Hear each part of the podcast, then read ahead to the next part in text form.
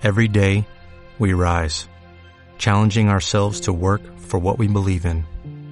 At U.S. Border Patrol, protecting our borders is more than a job, it's a calling. Agents answer the call, working together to keep our country and communities safe. If you're ready for a new mission, join U.S. Border Patrol and go beyond. Learn more at cbp.gov/careers. La síntesis de la imagen. Decir todo o casi todo con menos o casi nada. Un diseñador sabe que ha alcanzado la perfección no cuando ya no tiene nada más que añadir, sino cuando ya no le queda nada más que quitar. Antoine de Saint-Exupéry. Hoy vamos a hablar de un tema primordial en el mundo de la comunicación visual, que lo estudias desde el primer momento que empiezas a estudiar lenguaje visual y que todos los que queremos o nos gusta crear comunicación visual debemos conocer o dominar.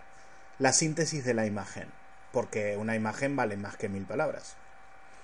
La síntesis gráfica es el proceso de extracción de atributos significativos de un objeto o concepto y representación visual de los mismos, para transmitir un mensaje denotativo que identifique ese objeto o concepto de forma clara y precisa. En todo discurso, ya sea oral, escrito, visual o audiovisual, debemos hacer uso de las técnicas de escritura para transmitir con el máximo nivel de ahorro discursivo posible la mayor cantidad de ideas o conceptos. Esto es sabido por muchos pero aplicado por pocos. En mi caso, peor aún, considerando que soy argentino. Chiste. Cuando creamos discursos sabemos que los textos largos, pesados, monótonos y redundantes son más difíciles de procesar y estos factores actúan en contra del proceso de comunicación. Por eso, cuanto más podamos ahorrarnos, más podamos resumir o sintetizar los conceptos, mejor lograremos transmitir los mensajes a nuestro público. En el caso de las imágenes pasa lo mismo. Ya de por sí, la lectura de las imágenes es de una velocidad mayor que los textos, ya que la exposición ante el, el mensaje es total e inmediato. La imagen nos aparece de, un, de golpe toda ante los ojos, y son estos, con todas las leyes de percepción visual que hemos visto hace un tiempo, quienes recorren el plano y procesan la información. Si hablamos de mensajes audiovisuales, la velocidad es mucho mayor, ya que no, no solo nos llega una imagen, sino que son 25 imágenes por segundo, generando la sensación de movimiento. La cuarta dimensión, tema que veremos más adelante. El paso del tiempo y la relación de los elementos visuales, no solo en el plano, sino en el espacio y en el tiempo. La imagen es un lenguaje. La imagen no es la realidad misma, sino que la representa. La pipa de Magritte dice mucho más que si nos ponemos a describir la pipa. Las pinturas rupestres, por ejemplo, las famosas de la cueva de Lascaux en Francia, datan de hace 30.000 años antes de Cristo. Luego se sabe que las primeras pistas sobre la escritura aparecen allí por 250 años antes de Cristo. La escritura es uno de los avances más importantes del hombre y en esta tercera oleada está pasando que regresamos a la comunicación icónica y distorsionamos el uso de las palabras.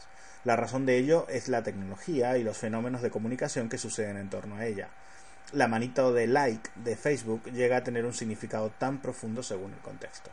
Origenarts.com a raíz de la popularización de los más media y últimamente con las redes sociales e Internet, hemos llegado a una velocidad de consumo eh, de información abrumante. Nunca antes en la historia se ha consumido tanta información visual, no siempre comunicación, en tantos niveles de percepción por segundo. Solo hace falta dar un paseo por una calle comercial, navegar por Internet, conectarte a tus redes sociales o ver películas o vídeos musicales. Nuestro sistema de percepción recibe tantísima información que a veces nos preguntamos qué vemos, cómo vemos, cuánto vemos.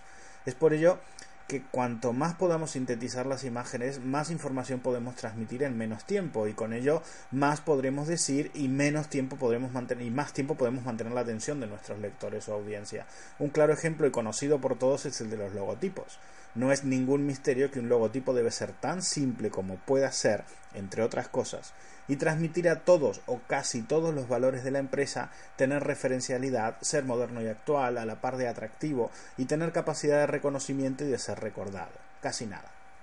Todo esto con la mínima cantidad de elementos, alguna forma, uno o dos colores, alguna fuente y un tipo de materialización, nada más. Por eso siempre digo que el trabajo más difícil al que nos enfrentamos los diseñadores es el de la creación de un logotipo, ¿verdad? Si vemos películas antiguas, pienso en Ocho y medio de Fellini, por ejemplo, o orientales como Kurosawa o In the Mood for Love de Wong Kar Wai, una de mis máximas favoritas. ¿Quién no conoce a alguien que haya pensado, uff, qué lento, uff, esto me supera? Claro, los tiempos son otros, el ritmo es otro, las connotaciones varían. Y de ahí el valor icónico de las celebrities, de ahí el selfie de la cabecera. Fijaros que los famosos que más triunfan son aquellos que sus rostros o sus cuerpos tienen un alto valor icónico. No estoy hablando de belleza, sino de iconicidad de la imagen. Woody Allen, por ejemplo. Cuanto mayor sea la capacidad de diferenciación o de ser recordado por algo, mayor su valor icónico, mayor su reconocimiento. Hace poco leí un artículo súper interesante en el que se sostenía la teoría de que en el futuro nos comunicaríamos como los egipcios con jeroglíficos, ya que es la manera en la que con la mínima cantidad de signos transmitiríamos la mayor cantidad de información. Interesante y absolutamente posible. Solo hace falta ver las conversaciones que todos mantenemos por WhatsApp con nuestros amigos. El diseñador gráfico es el tipo que es un vendedor de imágenes, que tiene que tener una síntesis muy profunda para que inmediatamente el público lo pueda decodificar. Juan Caballero. Pero ¿cuál es el proceso de, síntesis de la imagen? Las imágenes tienen varios niveles de representación o iconicidad. El máximo lo tiene la fotografía y el vídeo en high quality. Es lo máximo conocido más parecido a la realidad. Lo mínimo sería una representación de la imagen mediante puntos o líneas, una ilustración. Esto podemos verlo haciendo una búsqueda en Google, imágenes. Por ejemplo, veremos que están organizadas según su tipología desde las más complejas a las más simplificadas. La síntesis la conseguimos reduciendo a la mínima expresión una imagen pero manteniendo su morfología, ya sea líneas, puntos, planos, colores o texturas, pero en menos cantidad. Cada método utilizado para simplificar produce un efecto visual diferente y evidentemente una connotación diferente. Métodos de síntesis. Imagen de referencia es la figura que tomamos como guía para el proceso de síntesis. Síntesis de dibujo lineal este proceso consiste, en captar los mayores detalles de líneas que existen en la figura.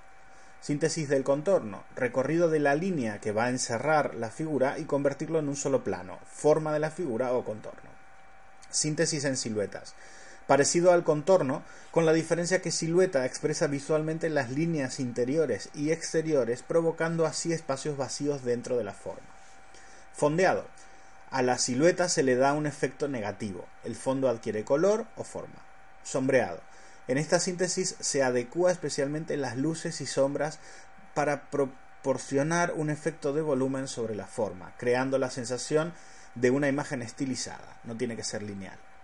Negativo, la figura de superficie continúa continua perdón, puede tener detalles usando líneas en negativo. Líneas blancas sobre fondo negro se deben guardar tanto los detalles internos como externos.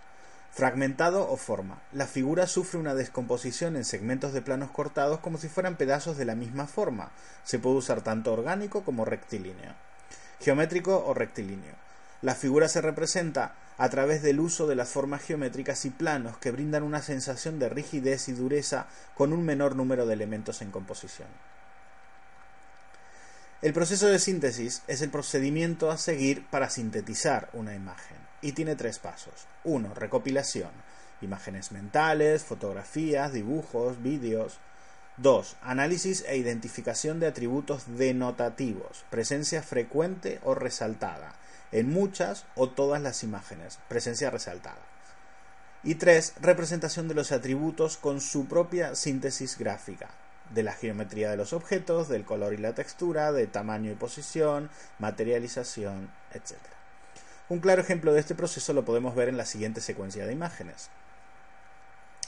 Mirad un ejemplo un artista tocayo muy reconocido y reconocible de una época es Patrick Nagel. Su, su, obra Síntesis es la síntesis de la síntesis, la síntesis de una época. Dicen de él, estas hermosas geishas, art deco, pop, marcan perfectamente la década de los 80. Moda, colores, peinados, accesorios, mutismo, estaticidad, incluso frivolidad, un submundo. Siempre me intrigó la capacidad de Nagel para despojarse de las cosas que están de más. Otras imágenes que me han encantado son estas de unos jugadores de fútbol que me encanta ya que con algunos planos de color podemos reconocer perfectamente a quienes hacen referencia. Eso es lo que me encanta y lo que debemos conseguir con la síntesis de la imagen, reducir al mínimo posible de elementos una imagen, pero mantener intacta su capacidad de reconocimiento y referencialidad, a la vez que funcione perfectamente la comunicación visual, pero siempre en el plano de la denotación. Solo nos referimos a la forma, al continente, a lo visible y objetivo del signo, nunca a su significado. Esto es importante. Pero la pregunta es, ¿se puede decir todo mediante imágenes? Ahí lo, ahí lo dejo, vosotros ya me diréis. Comparto este vídeo precioso visto en el blog de Macamo, un Music Friday, que es un videoclip porno minimalista para el tema Statues of the Coward. Todas las imágenes que han visto están publicadas y referenciadas en mi cuenta de Tumblr. El pato gordo te enseña, el pato gordo entretiene y él te dice contento. Hasta la semana que viene.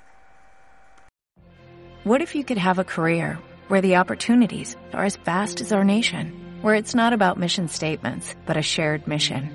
At U.S. Customs and Border Protection, we go beyond to protect more than borders, from ship to shore, air to ground, cities to local communities. CBP agents and officers are keeping people safe. Join U.S. Customs and Border Protection and go beyond for something far greater than yourself. Learn more at cbp.gov/careers.